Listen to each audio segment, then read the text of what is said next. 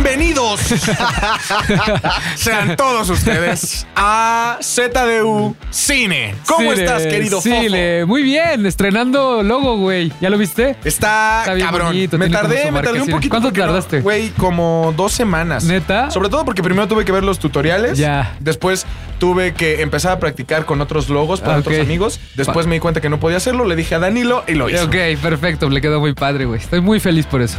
Javi, ¿cómo estás? Muy bien, muy bien. Feliz de que ya Antigua y Barbuda va viento en No popa, güey. mames, este top podcast 10. va ¿Viste top eso? 10, güey. ¿Viste ese pedo, Rodrigo? Top 10. Bendito Dios, bendito Dios, porque yo soy una persona muy creyente, muy religiosa. sí. Bendito Dios, estamos encabezando las listas de popularidad en ¿De- el mundo. Sí, güey, No, es que, es que ponte a pensar, dicen top 10, pero iTunes, en iTunes casi nadie lo escucha, nos dicen los, los envidiosos. Los haters. Los haters. Haters gonna hate. Dicen, solamente eres bueno si estás en el top de Spotify. ¿Y no, qué pasó? no problema, amigo. ¿También? No problema. ¿También? Top de Spotify o top de Spotify. también. ¿Neta, pero ese- también? ese es un poquito más bajo. Eso hay que aceptar. Top 20. Top 20. Ah, pero bueno, Pero, pero por episodios siempre nos rankeamos en el 10, 10, en el 7. O sea, no estamos mal, la verdad No, es que este, pendejos, este ¿no? es un gran producto. no sé qué están perdiendo. Sí, no, esto es lo mejor No, que ha ¿Dónde está pasado. Sarmiento? ¿Por qué no vino hoy? No ¿Cuándo vino, va a venir? Pero ya, o sea, para toda esa gente que nos apoyó. Ah, sí, gracias. A mi queridísimo Rafa Sarmiento, eh, ya estamos ahí en conversaciones. Ya, ya, muchas gracias. Ya, ya se, ya se está haciendo la Creo que negociación. fue demasiada robada que dijo, ya les voy a contestar a estos Sí, güeyes, ya sí, me sí. robaron mucho, necesito vivir mi vida, ya les voy a contestar. Solo Pero a toda que mi- madre, solo a espero toda que mi madre. mensaje directo no haya sido, porque sí le dije, oye, te admiro, eres mi primer fuente de información en la tierra. Este, esperemos que venga muy pronto, mi querido, mi querido Rafa. Esto es ZDU Cine. Si usted es la primera vez que nos escucha, se lo voy a platicar rápido. ¿De pero qué mira, va? Así, en 15 ¿De qué va, güey? Cada semana se estrenan películas nuevas. Cuando tú llegas al cine porque te aburriste de estar todo el día en tu casa, dices, ¿qué voy a ver? ¿Qué demonios es esto? No sé, voy a leer las hojitas horribles que hay ahí en cualquier Las tipo de pinches cine. hojitas esas. No las leas, escucha ZDU Cine porque aquí te vamos a dar los pormenores de las películas y contenidos que tienes que ver este fin de semana. Aparte, dígale a su mamá. Aparte, díganle a su mamá. Aparte, contamos con todo aquello que necesitas para poder entrar a esa plática de los amigos hipsters de tu novia. para entrar con todos. aquellos. Tengo un amigo que trabaja en el CCC. No importa que haya estudiado en el CCC, tú escuchas ZDU Cine. Sí, una pinche Los del. CCC me la pelan. Los del CCC no. que no me aceptaron también. Los, los del otro, ¿cómo se llama? El. Cueco Los del me la pelan. No pasé el examen, pero fue porque yo no quise es pasar. correcto. Me la. Bien. Los de la otra escuela, ¿cómo se llama? Los de centro. Me la también. Un saludo a los del AMSIA. yo Y el Mencho. ellos No, ese Ah, es bien esos- buena onda. Ese es bien, bien buena Un onda. saludo a los de la Universidad de la Comunicación también. Muy buenos. Bien. Los de la Salle, los mejores. Vamos a rezar por eso. Y bueno, eh, el Instituto Técnico de Metepec de huevo, Metepec, a Y- huevo. Y la 27, el amado Nervo. Eso, por el Tony también, eso. La técnica 97 allá en, allá en Iztapalapa también. ¡Eh! Y todos poca madre. ¿Alguien más tiene una escuela? No, ya, ya creo que ya- ya me con acabé. saludos. También tenemos secciones que te van a enseñar, que te van a, que te van a dar ese datito curioso para que puedas datito. decirnos. El datito, el datito. Javi, cuéntanos de qué va tu sección, pero tiene que ser en 15 segundos. Ok. O sea, 15 segundos decirla, no en 15 Espera, segundos pensando, güey. estoy pensando. Tic, O tuc, empiezas tuc, dentro de tuc, 15 tuc, segundos. tuc, tuc, tic, tuc, Como que no entendí. Eh, mi sección se llama Descomprimiendo el cine y de qué va. Es muy básico, como dice aquí mi compañero Luis. Eh, voy a elegir una película o una técnica que esté relacionada al cine y a partir de eso voy a explicar punto por punto por qué es relevante ver esa película, por qué esa técnica es fácil de hacer y por qué muchas de las grandes películas que tú consideras eh, no comerciales son muy buenas. Ya, También bien. tenemos una madre que se llama eh, El Momento McLovin. Es gran madre. Gran madre, el momento. McLovin, el MM. Es un datazo siempre que les traigo a la mesa, que yo preparo durante semanas, ¿no? Con el conocimiento previo del- de los temas. Lo preparo, lo leo a profundidad, me meto a ludotecas y bibliotecas para traerles aquí información que pocos de ustedes sabían. ¿Cuántas bibliotecas has leído, güey? 38. Ay, sí, son un chingo. Que ahorita a acabar una. La, la 39. Gran O sea, cantidad. 38 y medio vas. Ok. También tenemos la sección de Fofo, que prácticamente es todo el programa, pero Eh, sí, y un poco me dedico a ver lo que va a salir esta semana para recomendar y dar como el filtro. El filtro. Aunque hoy traigo, quiero hablar de una película en específico que vi la semana pasada.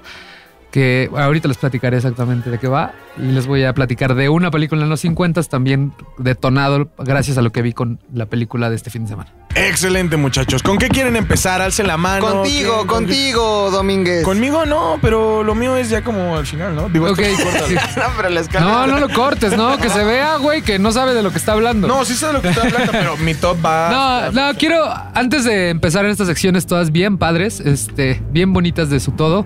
La semana pasada vi Utoya, el sábado.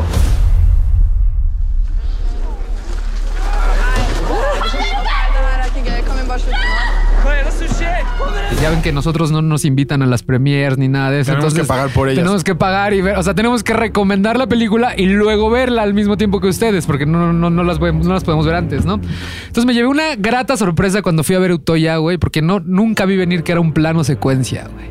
Para Todo aquellos. Utoya, todo Toda la una, la hora, Explícanos la hora y media. es. De hecho, es, te lo iba a decir a ti. La hora y media que, que dura la película es justo la hora y media que, el, que la isla estuvo bajo el ataque de este asesino que hablamos la semana pasada, que hice un video la semana pasada. Si no lo han visto, está ahí en ZDU. Y, pero de verdad me, me, me gustó mucho el no haber leído más sobre la película, sobre la parte técnica, porque me, me llevé una grata sorpresa al saber que era hora y media del plano secuencia. Oye- ¿Qué es un plano secuencia, Javier? Cuéntanos. Cuéntanos. Correcto, caballeros. Un plano secuencia es cuando la cámara no corta durante las escenas de una película. Es decir, esa misma historia la cuentas desde una perspectiva que nunca termina. Podemos ver películas como, por ejemplo, Birdman, que trata de hacer esto. Eh, toda la película es igual la simulación de un plano secuencia. Sí, de pronto llegas a ver cuando hay algunos cortes, es decir, Que la les llaman cámara. wipers, eh, ¿no? Wipers. La cámara se va hacia un lugar. Hacia un eh, negro. Oscuro y de pronto regresa. A y una pared. un corte. A una pared. De ajá. Viper. Pero da la ilusión de que toda la película es un Es plano sobre la misma toma. Y aquí específicamente Utoya sí es un plano secuencia. Ya me puse a leer y a investigar y se aventaron, la, o sea, ensayaron, ensayaron, ensayaron y se aventaron la toma durante hora 40 minutos. Y este... ¿Con un solo realizador? Con un... Con O sea, es, es plano secuencia, todo es cámara a mano. Pero lo, lo- lo interesante de esta... güey. Estar. Lo interesante y la experiencia que vale la pena que todos vayan al cine a verla, no en su casa cuando, cuando llegue a, a digital, es porque siente, la, la cámara se convierte en uno de las personas que está atacada. O sea, te da la sensación de que estás en el punto de vista de alguien que está corriendo Es un del personaje asesino. más. Es un personaje más. Entonces llega momentos donde la misma cámara se esconde atrás de las piedras. Va siguiendo a la protagonista es de, de, de Utoya. Se llama Kaya y vas, vas viendo, vas siendo como parte del, del- del recorrido de Kaya tratando de esconderse el asesino.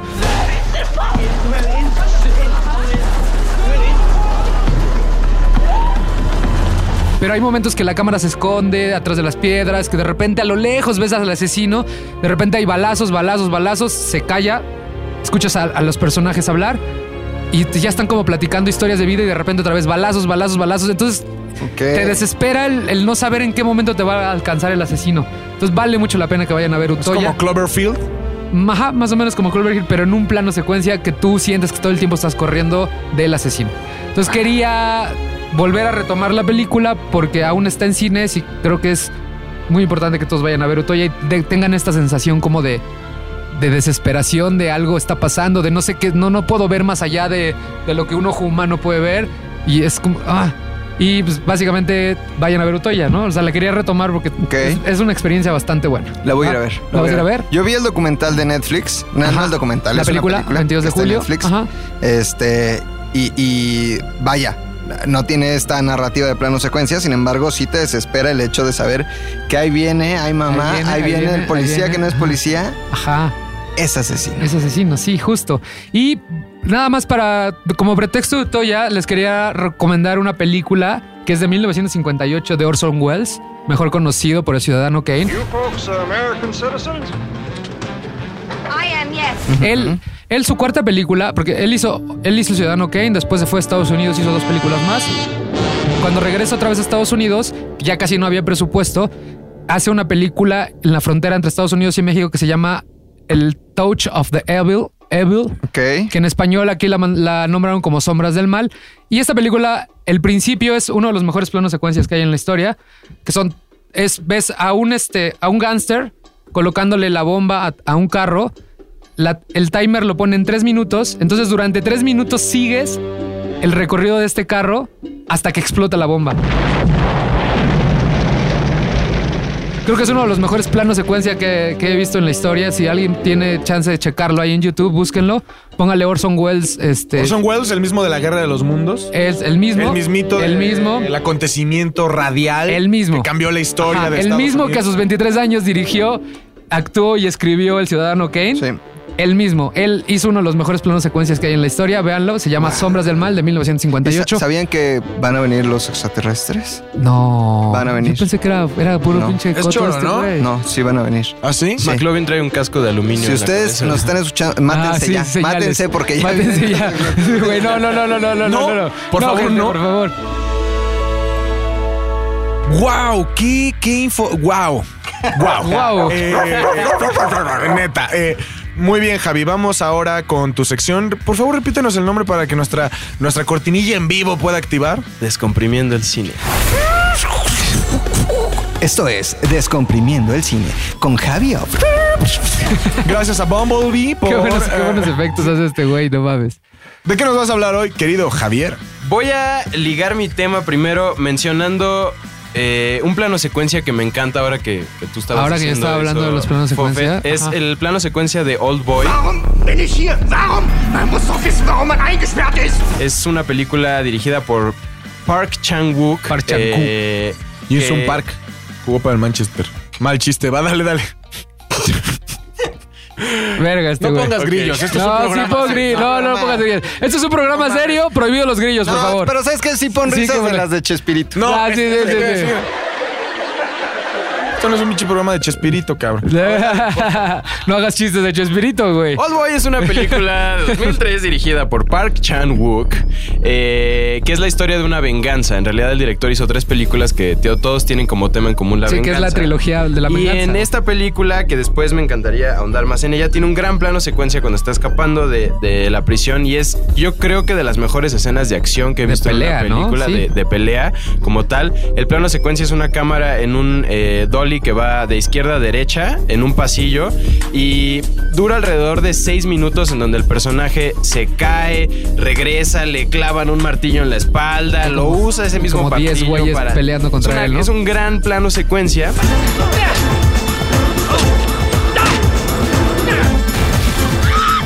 Y a partir de esa película coreana, después hicieron una versión americana. Sí, con que Josh Brolin, protagonizada por Josh Brolin. Personalmente no me encanta. Y Ajá. creo que de eso va un poco el tema de, de esta semana. Las secuelas. ¿Qué pasa Ah, con las las secuelas? Hay secuelas muy buenas, Las hay secuelas, secuelas. muy malas. ¿Qué se necesita para realizar una buena secuela? Eh, ¿Qué? Yo creo, primero podemos definir qué es una mala secuela. Es cuando la historia... Hacen una película que ya tiene un fin en esa historia y aún así dicen, es un éxito comercial tan cabrón, vamos a hacer otra. O sea, es una decisión 100% marquetera para vender más, güey. ¿no? Sí, sí, sí, totalmente. No hay más. Entonces, cuando no funciona una secuela es justo por eso, porque la historia ya cerró y esa secuela... se- Le perdón, quieren sacar secuela- jugo lo más que puedan a la marca, ¿no? O sea, como de, Exactamente. ah, funcionó. Vamos a hacer otras dos Y por el otro parte, creo que hay buenas secuelas que tienen diferentes características. Creo que una de ellas es cuando la historia ya está contada en varias partes desde el guion o desde una historia de la cual está adaptada como una novela o un cómic. Por ejemplo, Star Wars, George Lucas escribe de la, del episodio 1 a las 6 y después toma la decisión de comenzar la historia en el episodio 4. Es decir, ya estaba planeado que esta misma historia siguiera. Entonces, por O sea, razones obvias, eh, la historia tiene una secuencia. sí, o sea, ya estaba planeado los primeros seis capítulos. Nada más que empezó por pedo de que no tenía, no tenía los recursos técnicos para hacer el episodio 1, empezó Correcto. con el episodio 4. Otra de esos ejemplos podría ser El Señor de los Anillos, en donde Peter Jackson graba las tres películas. ¿Cómo lo habrán hecho? De, lo hicieron de corrido, ¿no? En- o sea, no en pararon de Zelanda. grabar durante Grabaron, ajá. Fueron tres años. año- Grabaron durante- un año y medio por dos, Aquí, tres. aquí- aquí lo que me saca de lo que me saca de cuadro, lo que me saca de cuadro es cómo tenía la, la claridad que tenía Peter Jackson. En la mañana grababa una escena del Retorno del Rey, a mediodía Se regresaba. al mediodía una de, de la Comunidad de Anillo, en la tarde una de las dos torres y aparte había otras dos unidades grabando escenas extra. Eso se llama planeación. Sí, bueno, estuvieron un año y medio en Nueva Zelanda planeando, pero aún así él tener la claridad de que no se le fuera una escena de puta madre, me faltó grabar cuando el anillo, todo. Entonces en que les- todo planchadísimo. Seguro les sobró un chingo de, de material, de claro. Yo fui a ver el día de mi cumpleaños las tres. Estrenaron, cuando estrenaron El Retorno del Rey, me aventé las otras dos. Fue como 16 Nueve de diciembre. Más, güey, porque eran las versiones extendidas. Ok. Entonces empezaste a las 10 de la mañana, te daban media hora de descanso entre película y acabamos a las 11 de la noche. Eh, Pero, lo me la pasé poca madre. como Peter Jackson quería que lo vieras. Claro, en realidad sí. O sea, él quería hacer una película de nueve horas. Claro, totalmente. Y dijo, pues ni pedo, le tengo Jalo. que cortar porque pues así Sí, está porque- el desmadre. Volver al futuro también se grabó en una de un solo jalón. No. No, no, la, Ah, esto- eso sí está difícil, güey, Sí, porque sí, ahí sí. sí las tomas son idénticas. sí, sí, sí, idénticas. eso ya es Ahí volvieron trabajo. al futuro. Es correcto. Ocuparon un DeLorean y regresaron. Y regresaron ¿Le puedes a poner risas de, de, de Chespirito? Gracias, Bebo. me dio Eso avión, me dio el avión cabrón, güey. Chido tu desmadre. Volver al futuro creo que es uno de los mejores trabajos de continuista que puede haber. O Sí, sea, está, está muy cabrón. después de años. Eh, otra de las buenas secuelas que yo considero que lo hacen bien es el reboot que pasa a la antorcha. ¿Qué es esto? Son películas en donde la historia progresa en el mismo universo, hacen homenaje a lo que solían ser, pero le dan pie a un nuevo personaje que lleva esa, esa historia hacia otro lugar. Ok. Por ejemplo, Creed.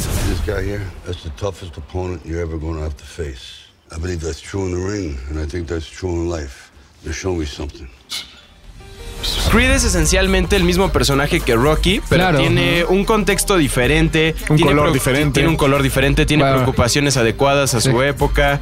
Y Rocky sigue ahí. Rocky sigue hablando desde el fondo ya como un personaje que acepta que pues su Como un tiempo se personaje acabó. místico. Ya como, como una Yoda. especie de Yoda. Yoda. Exactamente. Es el Yoda Si del estuviera box. Arthur aquí, yo hubiera hecho un Stallone. Ah, ok. Hazlo, por favor. ¿Por qué? No, este, te dije, esto no es este es un programa serio. O sea, es un programa Lo serio. voy a hacer yo.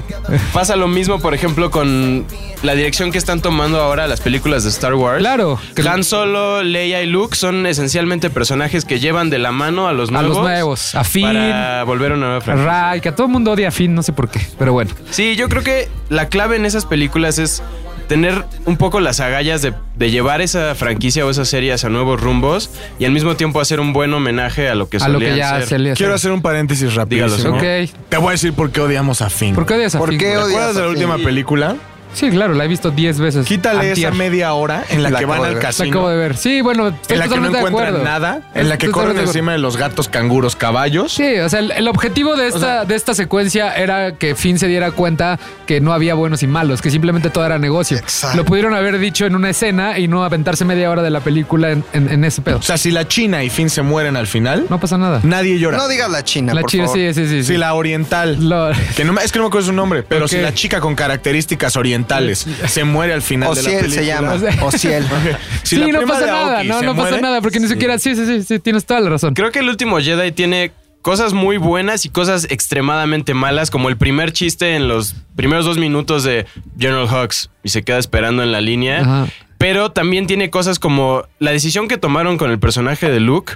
Creo que llevarlo a un punto donde ya odia a los Jedi, ya es un fracasado. Estuvo bueno. Creo que fue bueno más allá de mantenerlo como soy el héroe. Además, él, él siempre ha sido el mejor Jedi de la historia, o sea que sí le dieron como esa importancia que deberían de haberle dado. No, y aparte como que hasta el mismo, el mismo Mark Hamill se, se mostró molesto cuando dices que Luke siempre ha enfrentado sus problemas. Claro que no. Todos los Jedi tienen la misma cobardía, así de lucho, lucho, lucho, me doy cuenta que no puedo, me voy a una, isli- una islita a morir solo.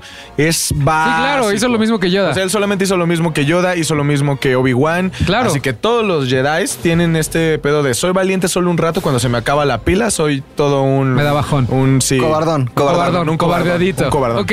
Sí, y- pero también hay secuelas que tienen la posibilidad de ser aún mejores que la original. Ahí tienes, Sí, sí. Ha pasado El Padrino The 2. Dark Knight, The Dark Caballero de la Noche. Tienes, hablando de Star Wars, El Imperio contraataca. Ah, Sí. es la Tienes mejor Volver al Futuro historia. 2. Tienes Eso. Mad Max Fury Road. No, que que- curiosamente es, es el mismo director que regresa a su George franquicia. Miller, claro. Pero esa no es 30 secuela. años después. Es un soft reboot. A ver, vamos a hacer un debate. reboots. Vamos, a hacer un debate Dime. justo sobre Mad Me Max. acaba de seguir Kenia Cepeda. Yo Ajá. creo que la secuela, yo creo que yo creo que la secuela de Mad Max es Mad Max 2. Sí. Ajá, Sí, sí, claro, sí. Exactamente. Sí, totalmente. Pero eso es un soft, como, de, como decía soft Javier. Soft reboot es lo que yo mencionaba, es eh, eh, llevar la serie hacia un nuevo, hacia unas audiencias mucho más eh, modernas. Por ejemplo, la narrativa de Mad Max Fury Road es mucho más dinámica que solía ser la primera Bueno, de Mad claro, Max. y que es- también evolucionó Uf, todo. Sí, la narrativa En 30 años. evoluciona, los efectos, claro.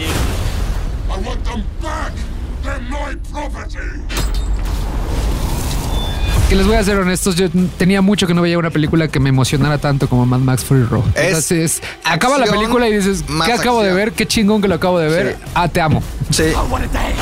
What a lovely day. Justo, sí, está sí, muy. Y justo mencionabas El Padrino Parte 2. Dato curioso, El Padrino Parte 2 es la primera película que usa el número 2 como una secuela. Paramount Pictures, de hecho, eh, no querían hacerlo porque decían, quizá a la audiencia no le va a gustar una continuación de la historia como Parte 2. Y que la historia nos comprobó que El Padrino Parte 2 Sí, no es de lo mejor que se ha hecho. todo. Es. Según yo, la referencia clásica de parte 2, que es mejor que la parte 1, siempre será el padrino. Sí, ahí empezó todo. Siempre. Ahí empezó la revolución. ¿Sabes de las cuál partes. creo que es? Space Jam 2. Una- Yo también creo que Sí, LeBron Todavía no James. sale, pero pero no va a ser mejor, pero va a ser mejor. LeBron. James. Porque aparte cuando, cuando se Tienes estrenó... toda la razón, Cuando se estrenó Space Jam, eh, Michael Jordan... ¿La uno o estaba- la dos? La 1. Todavía no se estrena la 2. Ok, ok, ok. Michael Jordan estaba en el top de su carrera. En el Sí, no mames, estaba cabrón. Era el mejor... Había, ya, re- ya había regresado del, del béisbol Sí. y ya Sí. estaba en, en- en un nivel muy cabrón, ¿no? Y aparte regresó con un nivel todavía más perro que, que el que había tenido cuando había, se había retirado después de ser campeón con los Bulls. En esta ocasión, quién sabe cómo le va a ir a la segunda Space Jam, porque LeBron James anda peleado con la afición de los Lakers. Y- los Lakers no van a pasar a Exacto. postemporada. Y LeBron James nunca va a ser. este, nunca va a ser Michael Jordan. Jamás lo va a es el Jamás. Jamás. No La rey. historia ya se había cerrado y como dijeron, vamos a revivirla, puede que sea un éxito comercial. Claro. No estoy seguro que vaya a ser Ahora, una buena secuela. Es que eh, a lo mejor en términos cinematográficos no, pero en términos comerciales Totalmente, sí. güey. Hay toda una nueva generación Aparte va a que le revivir a los, Looney, a los Looney a los Tunes. Looney Tunes. Hay Looney toda una Tunes. nueva generación que sí quiere ir a ver a LeBron James, que a lo mejor ya ni sabe o, o ha escuchado hablar nada de Michael Jordan. Entonces, en términos comerciales, yo creo que va a funcionar. En totalmente. términos narrativos y de gusto, pues yo creo que sí va a ser una mamada. Ahí quedan. Una secuela que creo que no es que no es muy muy mencionada y es mucho mejor. Güey, vas a salir con una babada. A ver, suéltala. Shrek 2. Ah, no, sí, es muy buena. Sí, Shrek es muy es buena. Fue muy Sí, buena. Sí, sí, sí, sí, sí, tienes sí. toda la razón. Tienes toda la razón. Sí. Ya no Respeto. respondo por las otras Espérate, seis. perdón. Quiero dar mi opinión también. Ajá.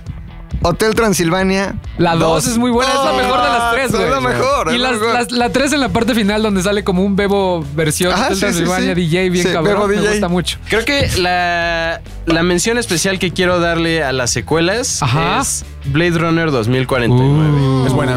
Creo que Tun, tun. Denis Villeneuve, ¿sí se dice así? Villeneuve. Villeneuve. eh, Es de mis directores favoritos ahorita, te lo juro. ¿Sabían Sí. que curiosamente es. Villanueva, pero en francés? ¿Cómo se, cómo se Oh, pronuncia? Villeneuve. Villeneuve. Está en tu Güey, sangre. Te lo juro, te lo juro. Si no han visto La Llegada, The Rival, es de las mejores películas de ciencia ficción que hay Está- en la puta historia.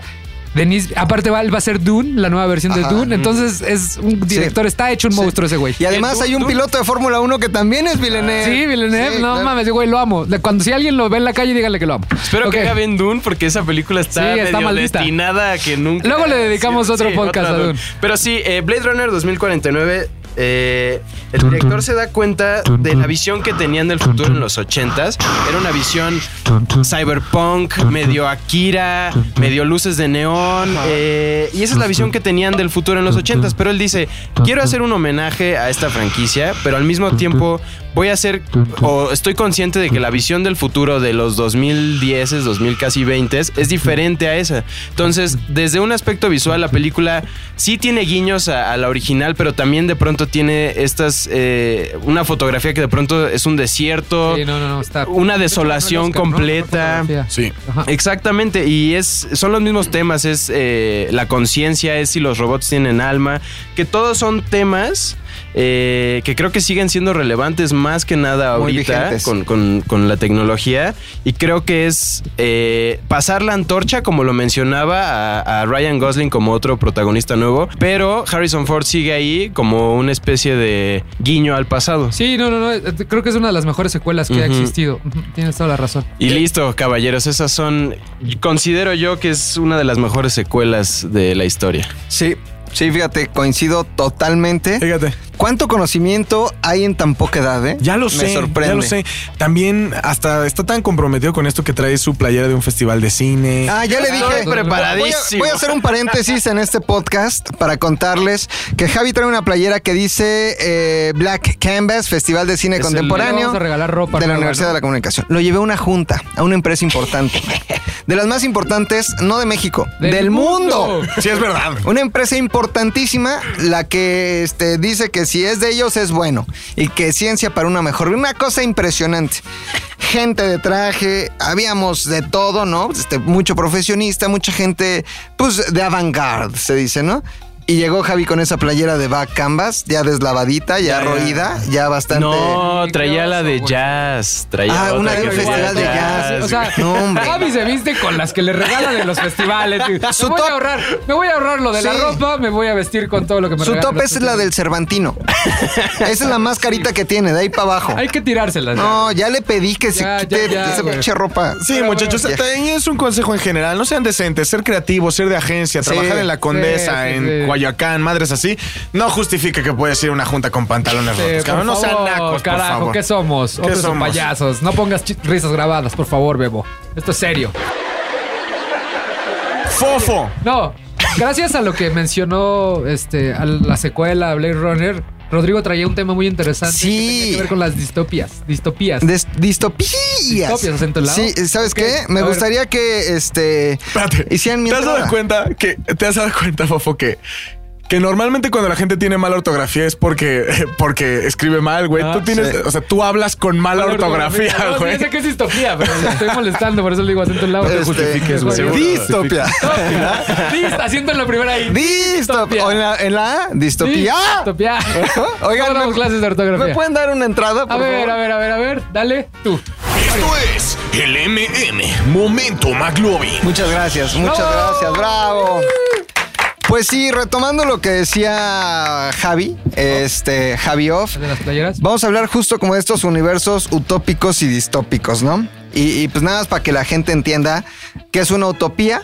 Pues es, un universo que, que principalmente tanto las utopías como las distopías vienen de la literatura, pero la utopía es un lugar que no existe. Es un lugar cuasi perfecto que no existe, llegar. ¿no? Al que, al que nos gustaría llegar, pero su nombre en sí nos dice que no existe, ¿no? Utopía quiere decir un lugar que no existe. U, no, topos, lugar. Lugar que no Güey, existe. el otro día estaba viendo un capítulo de The Office y Dwight, eres tú, güey. Sí. O sea, como que de repente hay palabras que él, nadie le dice, güey, dame la raíz etimológica. Él solito lo ¿Has suelta. visto My Big iba- Fat Greek Wedding? Sí, también. También, también, también. Me encanta ese personaje. Entonces, te me iba a mandar una historia con eso, dije, ya subí muchas cosas de The Office, se lo voy a decir en cortinas. Es que es eso, es U, no, topos, lugar. Por ejemplo, la palabra topografía Ajá. viene de ahí, del estudio de los lugares. ¿no? Aprendo mucho. Entonces, la, la- utopía distopía. no existe, ¿no? Y la distopía es justamente un universo completamente opuesto, en donde la realidad en ficción es terrible, es abrumadora, es apocalíptica,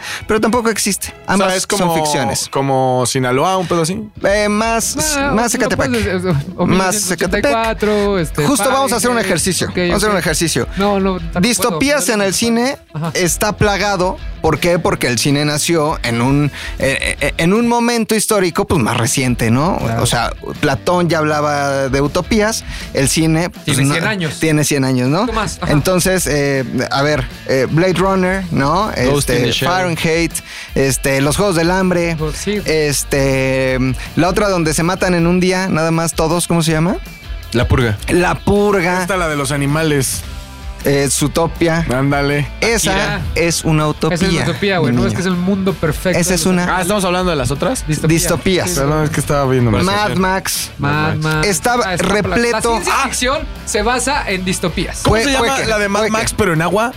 Este es eh, con Kevin Costner. Sí, sí. Under, underwater, underwater, Waterworld. Waterworld, Ah, qué buena película, Con. Kevin Costner, sí. Es el Mad Max en agua. Vamos a verla ahorita. A la chingada el podcast. Vamos. La ver. Ok. Y, y justo lo que decías, Fofo, hay quien dice que sí, la ciencia ficción es 100% distopía, aunque hay ciencia ficción Sí, que, que no no es, es- distopía, Pero ¿no? regularmente comienza de alguien que quiere arreglar el mundo y forman- Correcto. son rebeldes, alianzas, todo eso. Ándale. Co- como la- estas de insurgente, divergente, Ajá, todas esas son distopías.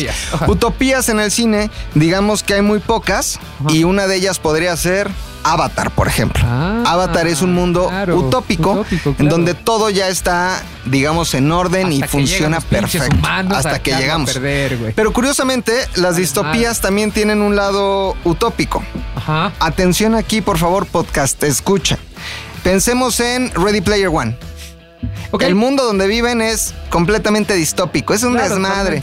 Pero cuando se meten a Oasis, ahí hay una utopía. es una utopía. Entonces las distopías y las, y las utopías van muy de la mano. Todo esto sirvió de preámbulo para decirles este, pues algo muy cabrón. A ver, a Muy ver, a ver, a ver, a ver, a ver, a ver. Pero todavía no. Les Ya, voy a contar a primero la historia de, de un hombre que se llamaba Tomás Moro. Tomás Moro, o en inglés, porque era inglés, ¿El de los churros? Thomas Moore. Thomas Ah. Moore. Ok. Thomas ¿Thomas? Moore. Ajá, O. Tomás Moro, nosotros lo conocemos. Un hombre que escribió. Me voy a permitir abrir mis apuntes, ¿eh? Tomás Moro escribió un libro que se llamaba, y es que está muy difícil A ver, ajá. decirlo, pero eh, escribió un libro allá en 1516 que se llamaba Libellus Vere Aeurus Negminus Salutaris Quam Festivus de Optimo Republica Statu de que Nova insulta utopía. Ustedes no lo saben, pero lo dijo es de memoria. Eh, Sí. es, es de memoria, güey. ¿Qué Es- significa eso, güey? Es una locura. Ahora, en español significa librillo, ¿no? Verdaderamente este, dorado, no menos beneficioso que entretenido sobre el mejor estado de una república y sobre la nueva isla de Utopía. Esa fue la primera utopía en las historias de las utopías. Wow. No, Platón habló, habló antes de la república, todo- pero no era como tal una utopía. Espérate. Todo el libro en el título, ¿no? Todo el libro en el título. ¿De qué se trataba? Era un, era como un socialismo. Ok. Al final, en esta utopía todos eran iguales, Todos, todos. todos. No había ricos, no había pobres. Como México en 2019, chico. No, Ok. todo lo opuesto. Todo lo contrario. ¿no? Ajá. La gente este, tenía servicios de salud, vivían bien, trabajaban bien, todos eran buena onda, todos ayudaban con todo. Era una utopía perfecta, sí, era un pinche mundo chingón, sí, sí, sí, sí, sí, sí, había libertad religiosa. Todo. Las familias se regían por lo que decía, eso es- estaba muy bueno, por lo que decía el hombre de la casa, eso estaba muy bonito. Wow. ¿No? Este, Me deslindo. Ay, era una utopía, era una utopía. Entonces este hombre, Tomás Moro, escribió la utopía en 1516. Pasaron muchos años, no muchos, unos cuantos. Y llegó a México un español que seguramente ustedes conocen llamado Vasco de... Quiroga. Ah. Yo lo conozco porque por ahí paso mucho. Ajá. Qué bueno que me lo dices porque ahorita vamos para allá. Vasco de Quiroga... Vamos a ir para Vamos, allá. Vamos a ir para allá. Vasco de Quiroga era un abogado español Ajá. que estudió leyes en la Universidad de Salamanca, este, que fue la una de las primeras universidades del mundo que dice a la entrada, con natura non dat, Salamanca non presta. Ya. O sea, lo que la naturaleza no te da, la universidad tampoco. Y entonces este hombre Por la llegó a de México. Salamanca, ¿cierto? Exactamente. Este hombre llegó a México Para con la idea de ayudar a los indígenas, porque aquí había ya muchas irregularidades en la Nueva España. Y llegó Vasco de Quiroga a México con la intención de pues, echarle la mano a la todos. mano, Y curiosamente se topa con este libro de Tomás Moro que se llama Utopía y dice, este libro me hace sentido, vamos a hacer la primer utopía en pinche Nueva España. Ok. Y ese hombre, Vasco de Quiroga, se pone a juntar así unos terrenitos, construye ahí unas casitas y le habla a los indígenas y les dice, hey, shh, jálense acá. Y entonces arma el primer lugar utópico ¿en dónde? probablemente en el mundo. ¿De ¿no? verdad? En México. ¿De qué año estamos hablando? De... Eh, de- por ahí de los mil, eh, era la segunda audiencia, probablemente por ahí de los 1500, finales de los 1500. Ah, Ok, bueno, en el mundo había ok. 14 cabrones, tampoco era tan. No, aquí había mucho. Había- ¿Y eh, dónde fue ese lugar o qué pedo? Ahí te va. A ver. Curiosamente, Ajá. el lugar más utópico que imaginó Vasco de Quiroga. Pongan mucha atención No en el mames, nombre. Siento que me vas a volver Vasco de. Quiroga. Vasco de Quiroga. Un lugar donde no había ricos ni pobres. Donde todos eran iguales. Lo llevó a cabo. Sí lo hizo. Y ese lugar se llama... ¿Cuál es? Les voy a dar una pista. Cuernavaca, cabrón. Les voy a dar una pista. Tenochtitlán. Vasco de Quiroga. Vasco de Quiroga. También estuvo en Michoacán, ¿no? Quiroga, Michoacán. Carnitas estilo Quiroga. ¿no? Quiroga. Vasco de Quiroga. El lugar donde todos somos iguales, donde estaba Renata y donde estaba Ulises. Santa Fe. Santa Fe lo fundó Vasco de. Quiroga como un lugar utópico que irónicamente Es lo más pinche distópico del mundo. de México. Un lugar que hoy está pensado y hecho para que haya desigualdad social, para que el trabajador vaya, para que estés ahí poco tiempo, para que salgas, para que todo esté incómodo, para que sea muy caro, Sí, para que no vivas ahí. Ese lugar que hoy es probablemente uno de, uno de los más caros del país, inició siendo una Utopía. utopía. El Hospital de Santa Fe, de Vasco, de Quiroga. Ahí está. No mames. ¡Wow! ¿Cómo ¿Qué sé tanto? No lo sé. ¿Cómo lo- no vi venir, güey, que Amarte Duele iba a ser mencionada en este dato, güey. ¿Viste cómo No, todo te lo cerró. ¡Pum, pum, Lo pum! cerró, güey. ¡Pum! Está mucho Amarte Duele. No mames. Sin palabras. Güey, gracias. Gracias por haber No, de qué, ¿Cómo de qué, ¿Cómo aquí, aquí seguiré por Sí. cualquier participación, aquí voy a Gran andar, ¿eh? dato ¿Cómo metió MM. De Blade Runner le dio la vuelta hasta Amarte duele. Ahí está. No, Y el que no conozca Santa Fe es justamente donde vivía Ulises, Ulises y, y el Renata. borrego, ¿no? Ahí que había. Y donde La Renate va a la escuela. Exactamente. Ajá, justo. que Y ahí llegaba toda la banda de. Toda la banda de Morena. Qué chingón estuvo este dato, güey. Gracias. por- No, gracias a Vasco de no, Quiroga, gracias güey. No, gracias a ti, Aristóteles, Gracias. a Vasco de Gracias Quiroga. a, a las todo el 39 mundo. bibliotecas que has Está leído, cabrón. todo muy cabrón, güey. Muchas gracias, muy amigos. bravo. Cortinilla de salida. Esto fue el momento MM. ¡Wow! Cabrón, cabrón, Gracias a la cabrón, voz de cabrón. de Bebo está por, llorando. eh, prestarnos este. Ahora, Fofo, el otro día estaba leyendo en Twitter. A porque ver. yo leo mucho Twitter, soy muy de Es lo único que lees. Soy muy de Twitter, así como soy, como soy representante, fino representante de la escena del rap en México, Así también lo soy eres. un tuitero cabrón. Ajá. Este, y la gente nos dijo, no recomendaron, flaco. Mucha gente nos pregunta. No recomendaron. Sí, dimos una recomendación, ¿no, Utoya? Sí, dijeron, pero dijo, me gustaría que recomendaran más. más. Y esta semana traigo dos. Entonces tú dijiste anotado, porque vi que Anotado, respondiste. anotado. Vi que respondiste. Ajá. O sea, ¿me Eh, estás estoqueando en Twitter o qué pedo? No, güey, pero siempre nos que Ah. escriben a Se todos. conoce, Ah, siempre nos se escriben. ve. Se ve. Sí. Se ve. Se llama follow. Se llama follow. llama- ah, no se llama se estoquear, se llama llama, lo del follow. follow. Ok. Eh, cuéntanos, ¿qué tenemos que ver esta semana? este fin de querido? semana hay dos películas que quiero recomendar. La primera es Beautiful Boy. Siempre Ah. serás mi hijo, que le ponen en, en español. My son has gone missing. Nicholas Sheff, S H E F F. There's no one by that name, sir. ¿Qué pedo con los títulos en español? Pero bueno, ese es tema Podría ser peor, podríamos tema- vivir en Puede ser, español. puede ser Ah, no, tema completo de podcast. sí, sí, Anótalo. Ese y, y- este Beautiful Boy. Esta película la protagoniza Steve Carell, mi pinche spirit animal, y es la historia de cómo su hijo es- es- cae en las adicciones que se llama Nick y la lucha que hay entre la relación padre e hijo. Este My Little Boy, ¿o cómo se llama? no, beautiful, beautiful, boy. Boy. Siempre Suena beautiful boy. Ajá, justo. Ah, es un oye, drama. ¿Y sabías que a los niños, o sea, hubo un momento en donde decir boy en Estados Unidos era muy despectivo? Por ejemplo, ¿Por qué? O sea, ¿cómo? a, a los niños afroamericanos les decían boy. O sea, boy era una, era una palabra para decir que eras un niño, pero de segunda. O sea, obviamente boy es el, es el masculino de De girl, ¿no? Ajá, o sea, es pero niño, lo ocupaban para- Pero se escucha. para- Sí, despectivamente. ¿Por qué? Hey, little Hey, boy. boy. Era como, ay, chalán, esclavo. Sí, exacto. ¿Recuerdas boy. Django. Chains? Ah, Cuando dice, boy. I like the way you die, boy. Exactamente. Me cansa. Ah, Exactamente. Otra vez lo volvimos a encerrar, güey. Somos ¿Qué gente pedo? que sabe Hoy mucho. estamos en otro lado, güey, en otro lado de la vida. Y la segunda película es argentina, se llama El Ángel, que narra la historia de Carlos Robledo Puch. Carlos Robledo. Yo soy ladrón de nacimiento. Que era un güey de 20 años. Está bien interesante esta historia. Estoy haciendo un video que va a salir, eh, que ya salió en ZDU este, MX.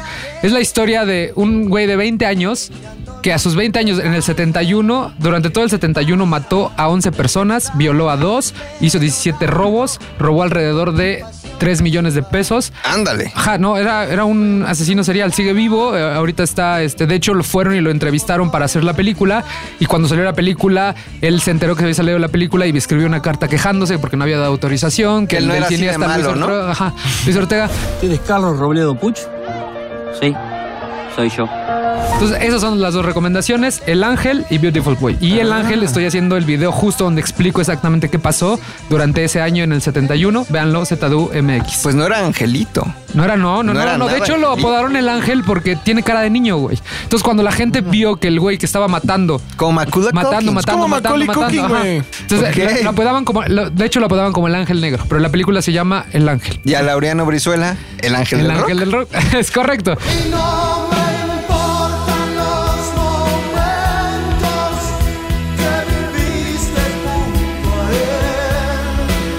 Laureano. Y bueno, Ahí está. Captain Marvel, que esa no necesita recomendación. Para todos los fans de- del universo cinematográfico, pues estrena Captain Marvel, pero seguramente todo el mundo lo sabe. I'm not gonna fight your war. Sí, y además Sí, hay sí, mucho. Sí, hay muchos hablando de- experto en. Yo, cómics. Beautiful Boy y El Ángel son las dos películas que tienen que ver este fin de semana. Y si ustedes van a Cinépolis, Cinemex y ven Lady Rancho, evítenla, vayan a ver El Ángel y vayan a ver Beautiful. Oye, y la de como novio, la dejaron como novia de pueblo o algo Ah, así tan- con Sale Regina. tu novia, güey. Sí, lo que me sorprende es que hace una película como a la semana, pero lleva como cinco años haciéndolas. Sí. Entonces se estrenan así Es que sabes que constantemente. también es nuestra culpa porque si- si- seguimos comprando boletos para ver ese tipo de películas. A ver, no entiendo. A ver, a ver, a ver, a ver, a ver, a ver, a ver, a ver, a ver, a ver, a ver, a ver, a ver, a ver, a ver. ¿Cuántos habrás dicho? Digo como 15 a ver. A ver puedes decir. ¿Qué hiciste?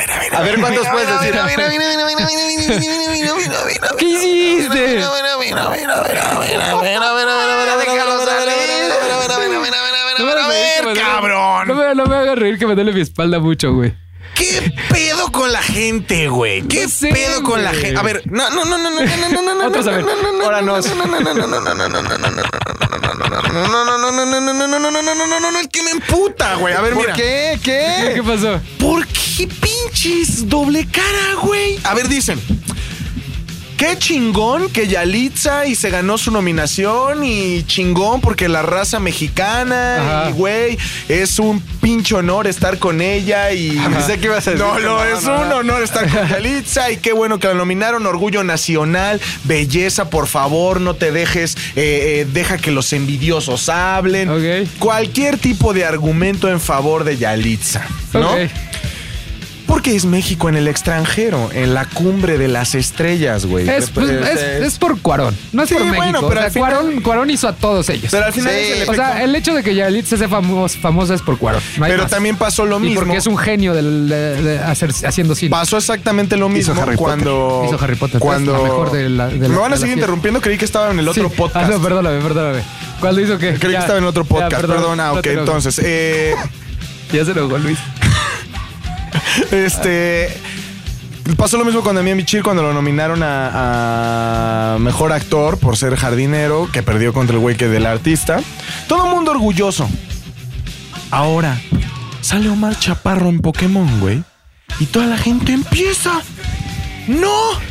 ¿Por ¡Qué qué? asco! ¿Qué hace ese güey ahí? ¡No mames! Sí, Omar está Chaparro cabrón, en güey. Pokémon. Pero a ver, te, te voy a decir a ver, algo. ¿cuál güey. es? A ver, nah, es mexicano también. De Ajá. Chihuahua, casi ya no es Pero mexicano, pero es mexicano. Pero te voy a decir, te voy a decir qué es lo que creo yo que pasa.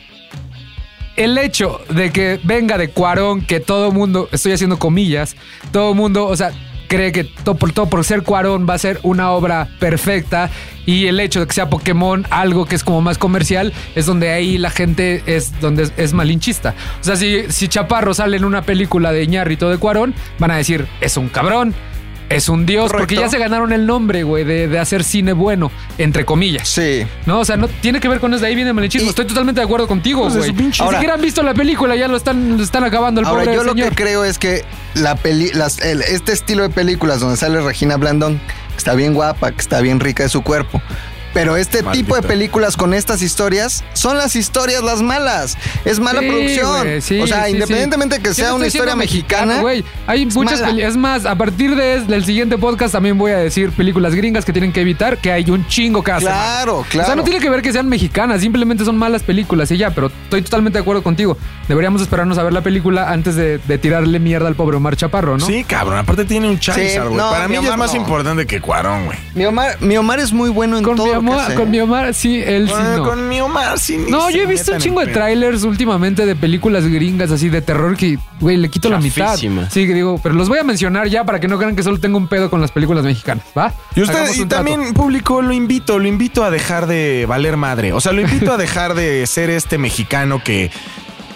Que se vale madre. los demás mexicanos. Que vale madre. Ya sea. Yalitza, sea Omar Chaparro, sea el güey de Club de Cuervos, que me, Luis Gerardo, que va a salir en Los Ángeles de Charlie, sea el mexicano que sea, la película que sea, diga, qué chingón. No, que les güey". quite la nacionalidad, que, ya. que- que hable del trabajo, ya. Sí, vale madre, güey. ¿No? Por ahí. Ya, Ya. madre. Por Oye, ya. ¿Sabes quién No inventó? valga madre. Ya. Vamos a hablar de Los Ángeles de Charlie. A ver, a ver, dime, a ver, rápido, rápido, rápido. ¿Sabes quién inventó Los Ángeles de Charlie? ¿Quién, güey?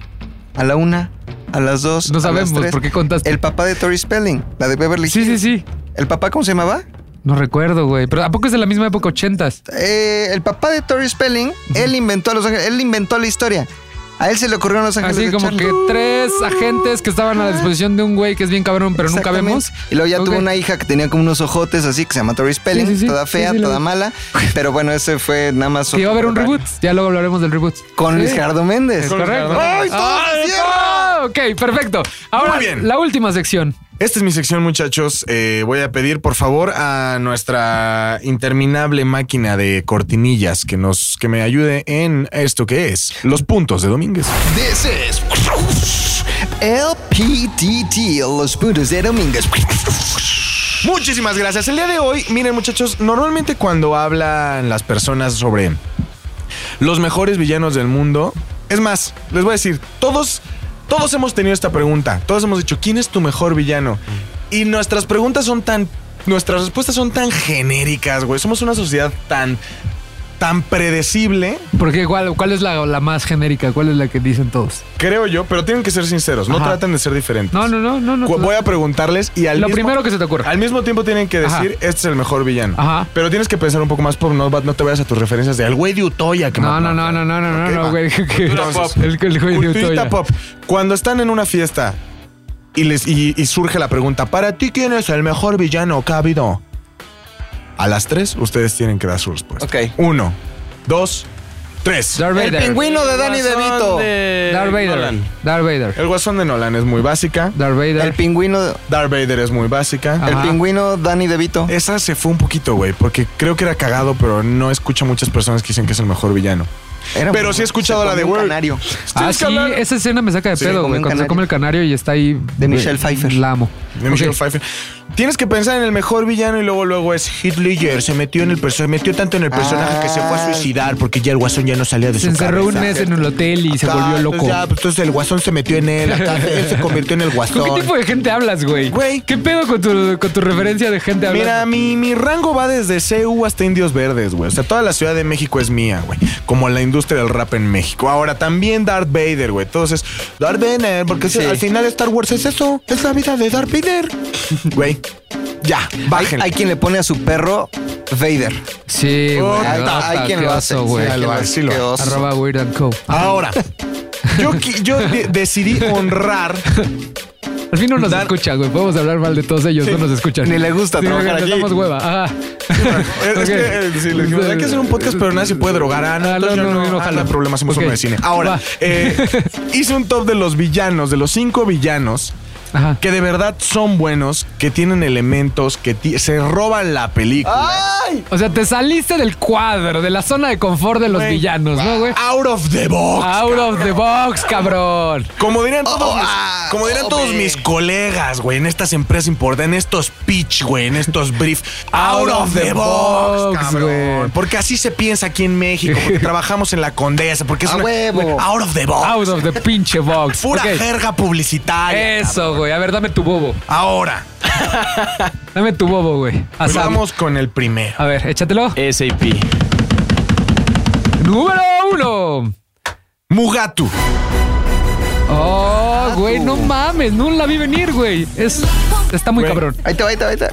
Si no Ah. saben quién es Mugatu, Ajá. hay una película, hay una gran película que se llama joya. Una pinche joya del que trata sobre eh, una utopía Del modelo. Del modelaje. Sí, modelismo. del Una modelaje. utopía del modelaje. Es correcto. Mugatu es este empresario, dueño de toda la Diseñador. industria, diseñador, eh, dueño de una gran marca que pues empieza a meter como en toda la, en este divertido. pedo de, de- sí es divertidísimo. Sí, Will, Will, Will, Will Ferrell. Will Ferrell, Will Ferrell lo hace muy bien. Y la cara Zulander es un clásico. Ah, sí. de Magnum. La Magnum. Ok.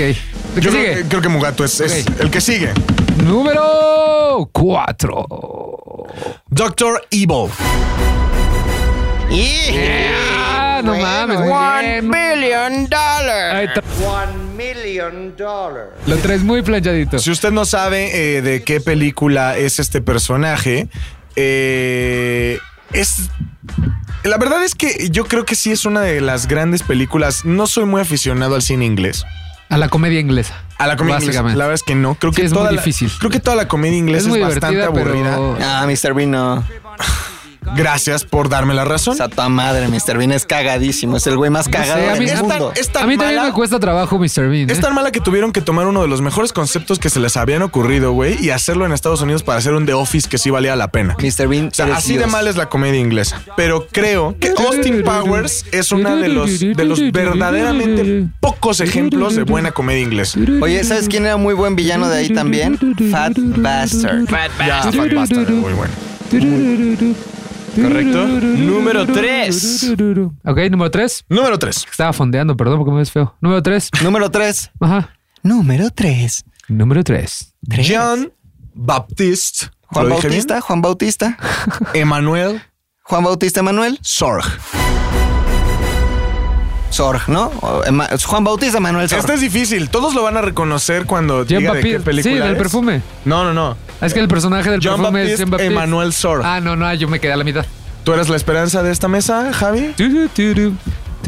No sé, my friend. No a ver. ¿quién? ¿Quién es, güey? ¿Alguna- El código da Vinci. ¿Alguna vez ust- a- a- ustedes han visto eh, esta película de donde Bruce Willis Ajá. junta piedras de que representan diferentes elementos a través del espacio, lo saca de adentro de una diva de azul que canta? El quinto elemento. Sí, el quinto elemento, sí. ¿Qué pedo, güey? La olvidé por completo. Oye, ¿y alcanzas esa nota de.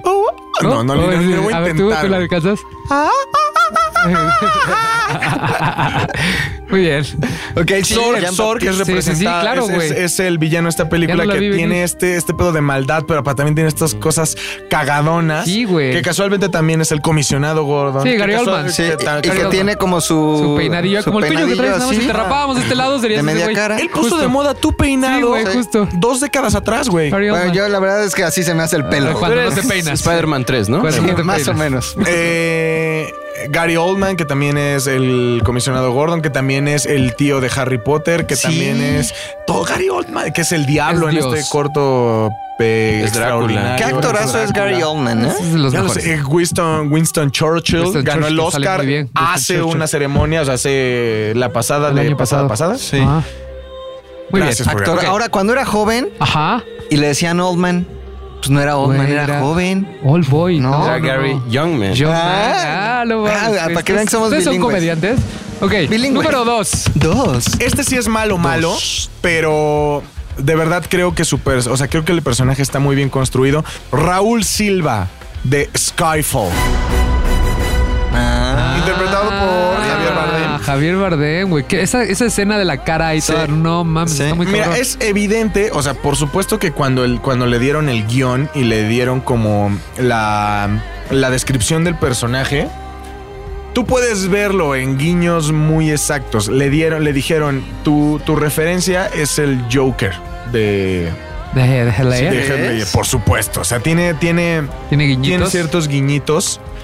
Evidentemente, Javi no significa que lo haya copiado, simplemente es una No, más bien no sabía. O sea, comportamiento. No lo- no lo- me parece interesante, Sí, sí. como que nunca lo había pensado de esa No, manera. o agárrense a putazos también.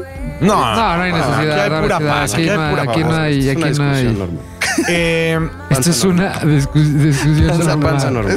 creo que es, creo que es muy, creo que es un muy buen villano, lo Sí, cual ¿eh? nos lleva Ah, al número uno. al número uno. ¿Han visto Hércules? Sí. ¿Y la de Disney? Sí. La de Disney, la de Disney. Sí. No la horrible esta donde sale Dwayne Johnson. No, No me no. refiero a todas las de donde sale Dwayne Johnson, eh, que sí son. Nah, esta Esta específico. No. Hércules, la de caricatura, Sí. donde Talía es todas las canciones Sí. de Megara. Hades se te hace el peor villano. Todavía no iba a No, decir. todavía no lo decía, güey. ¿Qué vas a decir? Iba a decir Hades, pero. Le echaste a perder su sección. Una hora de sección. Creciendo, lo íbamos llevando. Llevando, llevando, llevando, que- llevando, llevando, Oh, llevando. Tal Domínguez pudiera decir el nombre del villano que no me voy a atrever a repetir por respeto a su sección. y avientas un comentario así. ¿Sí sabes que va a venir Rafael Sarmiento, güey? No Qué podemos padre, andar güey. con eso, O sea, no güey. puedes llegar a interrumpirlo, güey. O sea, Ay, vamos. ¿Qué tal, Venga. Si, ¿Qué tal si mi Rafita. Vamos, venga. ¿Qué tal si viene mi Rafita y está Somos platicando? personas en una discusión. normal. Y tú le dices, ya sé, estás hablando del Festival Cine de Morelia. Se emputa y se va. Güey, ¿por qué, güey? O sea, Bueno, hagamos de cuenta que no pasó esto. A ver, no, no, no. Número uno. ya, pues es Hades de Hércules. No, Este. ¿por qué le quitaste toda la emoción, No, güey? se la quitó ¿Y ese por qué, es el, por qué es el número uno Hades de Hércules? Está muy cagado. Creo que es, es ese villano que te cae mucho mejor. Ya vieron su letrero. Te llevamos dos horas. Te dice. cae mucho mejor que. No llevamos ni una, güey. Neta, Bebo. Neta. ¿Por qué Hades es el. ¿Por qué, es el, el- ¿Por qué? Por, por- ya Hades. sabes. Porque esta conversación entre sarcasmo es el que maneja Sí, la comedia madre, en toda la, en toda bien. la, en toda la película. Más allá de que sí, Hércules está todo torpe y el amor y destruye las columnas. No, no, no. Hades es la, es el verdadero, la verdadera comedia pensada de toda esa película. Para mí, Para ti. es uno de los mejores villanos de la Tierra y está muy, muy subvalorado. Oye, la, Demasiado la- la subvalorado. siguiente semana me, me permiten, lo pongo sobre la mesa. Este, si ustedes dicen que no, no. Si dicen que sí, sí. ¿Me permiten hablar de Hades la próxima semana? Claro. ¿Del dios del infierno o de los jugos? Del verdad. No, del dios, del dios del infierno. Pero digamos, el lado que Es el primer chiste que hace reír a Tony. Fue muy bueno. Gran Da, chiste. ¿Puedo cerrado. hablar de Hades la próxima semana? cerrado, nada más para reforzar Cerra- tu, tu cerradísimo, top, ¿no? cerradísimo. Por esta falta que cometió el niño Javier. Muchísimas gracias. Eh, así acaba esta sección, el PDD. LPTT. Los puntos de Domínguez. Muchachos, ¿alguien tiene más que, algo más que agregar? A mí, yo sí. A mí me gustaría mandar muchos saludos. A ver, échalos. Este, lo que pasa es que se me perdieron. A ver, yo tengo uno aquí. En la inmensidad. siempre nos escribe, este, arroba Majo Petit. Dice que no ha pagado sus, sus 6 dólares de Amazon Prime, pero ya vio Free Solo y vio Meru. Hay varias gente que nos ha mandado películas para que las veamos, ¿no? Gato SK8 nos mandó chingues de unas palomitas. A ver, Gato. Su podcast está poca madre. Hagan un labor social y reseñen Lord of the Child. ¿Eso te la echas, Javi? Va. Ya está. Se arma. Héctor M. Saga escribe eh, que su novia quedó embarazada, entonces que se chinga unas palomitas. Bueno, pues suerte con eso, hermano. Así, así la virgencita se, le Se- chingó se- una sí, palomita y también. Oye, no, sé por qué.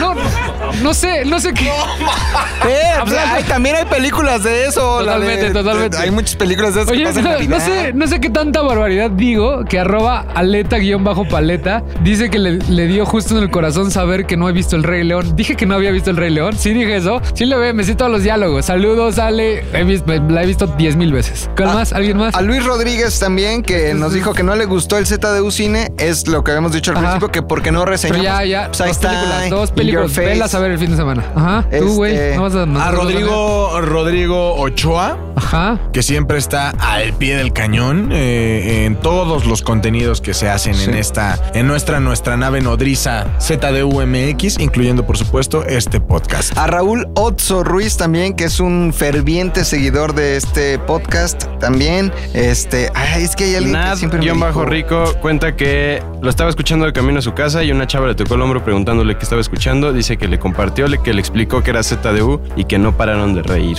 Ah, qué chingón. Creo que ya, ya estamos, ¿eh? Espérense, yo también tengo, tengo más, tengo más. A Kevin Correa también. Tú, también a tú. Kevin ¿Qué Show, dice mi Kevin Correa? que nos quiere mucho. Tú. A arroba le falta una canica, que es, ex- es, es- es Uy, una- qué alocada. Qué alocada, qué alocada. Eh, también. Ah, Sabrina. Ah, ¿es Sabrina? Eh, Sí, Sabrina. Saludos, Sabrina. Saludos, Sí. Sabrina. Ajá. A Clau 1726. también. Lo encontré, señores. Después, Diego Iván Salazar. Eso. Diego Iván Salazar. Ahí está su saludo, Diego. A Carla Cera, que Carla siempre Cera siempre nos saluda Pro- para todos. pro- Hay que invitar a Carla Cera, ¿no? Nos escribe para todos. Vente. Carla. El de uno de los podcasts. Liz Kiro también. ¿Cuánta- ¿Cuántos seguidores? ¿Cuánto Son todo, güey? Oye, ¿Cuánto está- todo? Mock tremendos, güey. O sea, ¿Por qué. ¿Por qué Cinépolis no nos ha contratado para algo? ¿Por qué? No sé, pero hay que No lo sé. hacerles una arroba. Arroben a Cinepolis. ¿no? Arroben a A ver, amigos, Eso, ahí está. eso. Díganle que estamos haciendo contenidos de cine, que nos que arrobenlo y nada más avísenle para que podamos hacer diario todo lo de cine. Pero tiene que todo. ser acá bajita la mano. Sí, O sea, tiene no, no tan. como, Oiga, oye, Cinépolis, ¿ya escuchaste estos? ¿Qué pedo, eh? Están recomendando tus películas. Ahí te va. Porque las últimas dos que he recomendado casualmente las ha estrenado Cinépolis. Solo en Cinépolis. Fíjate. No. Pero bueno, arrobenlos, Muchachos, eh, muchísimas Listo. gracias. Hashtag. Mu- espérate, Hashtag. a ver, a ver, cálmate. Es, madre. es una de, tú eres gente de radio, güey. Debes saber cómo funciona una escaleta. Aquí se lee, escaleta, mira, es que lee. no- O sea, léele, Ah, ya la vi, ya la vi, ya la vi, ya la vi. léele, Escaleta, Sí, güey. hay escaleta. Muchachos, muchísimas gracias por estar con nosotros. Por favor, recuerden en todo momento, en cualquier contenido de la historia, si van a tuitear, ya saben que lo primero que tienen que hacer es hashtag Chinguese unas palomitas. chinguese unas palomitas. Sí, señor. Eh, por favor, sigan, dice- sigan escribiendo, sigan mandándonos sus cosas porque los leemos, le ponemos me gusta, si nos mentan la madre contestamos, si no nos la mientan también, ponemos todo. Somos por para de todos ustedes. Y eh, también recuerden que seguimos en estas conversaciones con nuestro querido Rafa Sarmiento. Sí, Ya estamos sí, sí. esperando a que conteste. Cerrando, cabildeando, cabildeando le llaman. En el pinche cabildeo. Eh. ¿Alguien tiene algo más que agregar? Nada, muchas No, gracias. señor, que los quiero mucho. Los quiero ver triunfar. Y Se- que tengan buen fin. Gracias, Bebo. Gracias, Tony. Bebo, gracias, Tony. Se despiden de ustedes. Javi Off. Fofet McLovin ZDU. Y un tal Domínguez. y Bebo, que es arroba Ebri- Ebrick Jiménez. Ebrick Síganlo, es muy cagado. Es sí, arroba setentoni. También. Todo poca madre. Les vamos a tomar una foto para que conozcan al crew. y bueno, muchachos, muchísimas gracias. Nos vemos la próxima semana con más cine, más diversión, más Coca Light, más todo. Ah, qué Ay, rica qué es la rico. coca, güey. Se me antojó una Coca Light. Ay. Se me antojó una Coca Light e ir a Cinépolis. Bye. Bye. Es una producción de ZDU.